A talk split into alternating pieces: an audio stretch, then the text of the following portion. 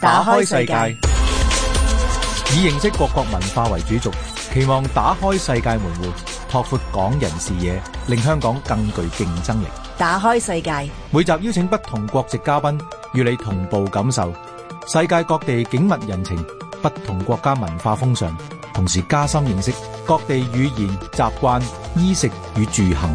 打開世界，主持鍾傑良、馮蓉蓉。今日打開世界有馮蓉蓉啊，馮蓉蓉你好。 Hello，咁馮蓉蓉嚟到咧，就會有啲時尚嘢同大家分享一下喎。但係係最緊要咧就係楞到我哋一陣介紹嗰個國家嘅。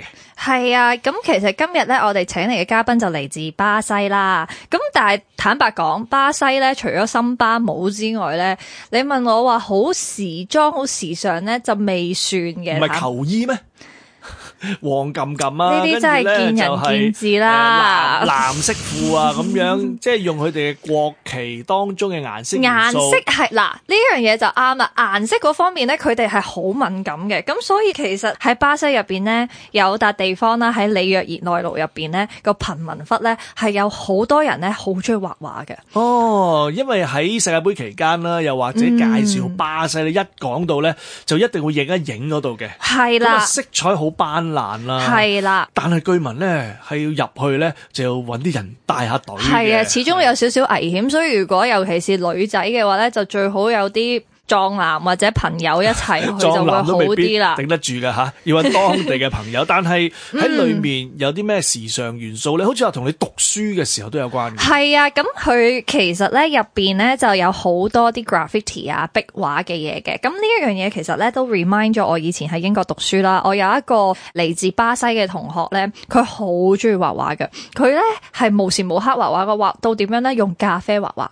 係係啦，咁佢呢一樣，我覺得係有少少反映咗佢嘅民族意識嘅，因為喺巴西咧，我覺得佢哋啲人係好熱情，亦都係好專注嘅。都當中意佢飲咖啡，係啊，好中意飲咖 所以啡用咯，咖啡畫畫。係啊，同埋佢哋係好中意用藝術去表達自己，即係譬如肚皮舞又係啦，咁畫畫都係一種方法去表達佢自己。咁所以我覺得嗯由呢一樣嘢開始，我就發現，嗯，巴西就係一個咁勇於用藝術去表達 自己咦，嘅咁一陣地方間。位巴西朋友唔係就係你嗰位傳說之中嘅同學啊嘛？唔係，係佢係我哋咧嗯唔係。電視機裏面嘅一個主持人嚟嘅，咁啊係到底係邊個咧？好，呢家打開嘴巴先啊！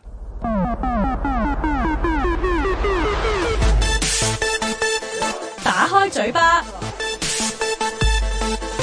Hi，大家好，我叫 Carney 啊，今日我會教翻你哋五個唔同嘅巴西字。咁第一個咧係叫 Linda，Linda 咧其實係意思係靚嘅，係 beautiful 啦。呢個係用女仔用嘅，如果男仔用咧就叫 Lindo。咁其實咧係好容易記嘅呢個，不過 Linda 都好容易記，因為呢啲 Linda 係通常啲女仔嘅名嚟嘅。咁第二個咧係 Shada。Shada 咧，即係其實係好似好 troublesome 啊，係女仔嘅吓 troublesome Shada。男仔咧就叫 Shadu。shadow，OK，and、then 咁梗係啦，最緊要係要個即係 thank you 啦。點樣講 thank you？即係 thank you 係 obrigada。obrigada 咧就係女仔嘅 obrigada。obrigado 咧就係男仔，OK。咁其實之後嗰啲咧就係、搞笑啲嘅嗱，呢個咧叫 sacanage，即係 sacanage 即係好意思咧，誒、你係咪玩嘢啊？即係好似咁樣咧，一通常咧係你做下啲少少嘢之後，誒、你係咪玩嘢啊？咁你咪可以講 sacanage。最尾嗰個咧係 agua。agua 咧好似咧係我哋用啲好似一個 term 嚟嘅，好似一個 slang 咁樣用嘅。譬如可能咧係我哋跌咗嘢啊，咁之後咦 agua，咁可能咧係第啲人講下講下嘢咧，之後佢講錯嘢咧，咦 agua 咁樣咯。咁其實都係好搞笑嘅啲字都係。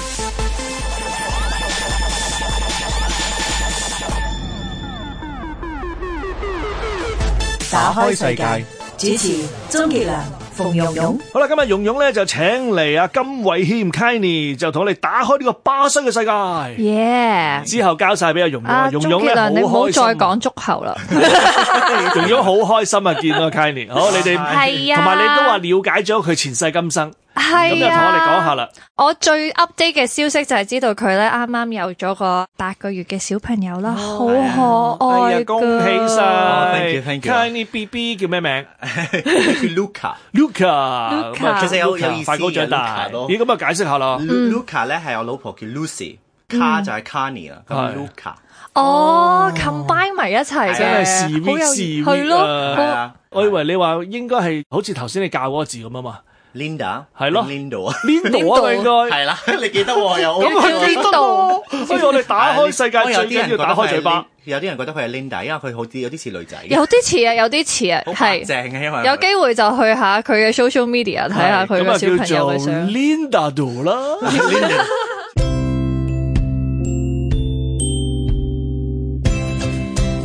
點睇啊，香港人？香港人、外國人互相點睇？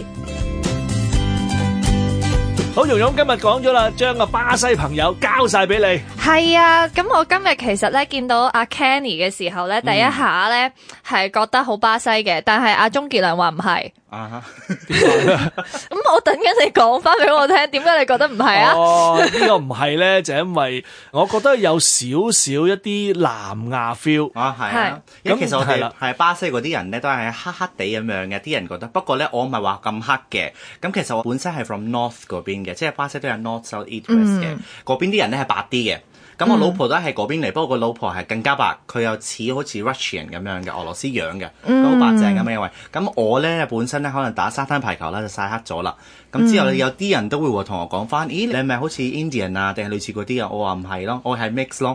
不過之後你有啲人又話嘿你係巴基斯坦咩又唔似喎，即係兩邊都有啊而家，所以其實我覺得係應該都係誒冇所謂啦。所以就係你爸爸係巴西人，咁媽媽就係 Pakistan。係啦，咁樣冇錯，係啦。